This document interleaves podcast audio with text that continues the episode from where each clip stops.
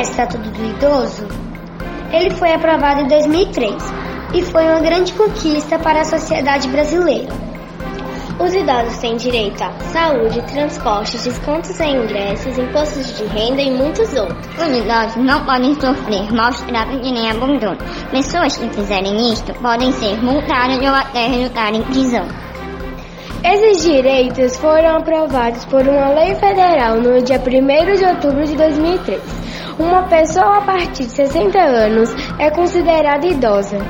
Então, cuide bem dos idosos, porque um dia você vai precisar desse carinho. Obrigada por ouvir.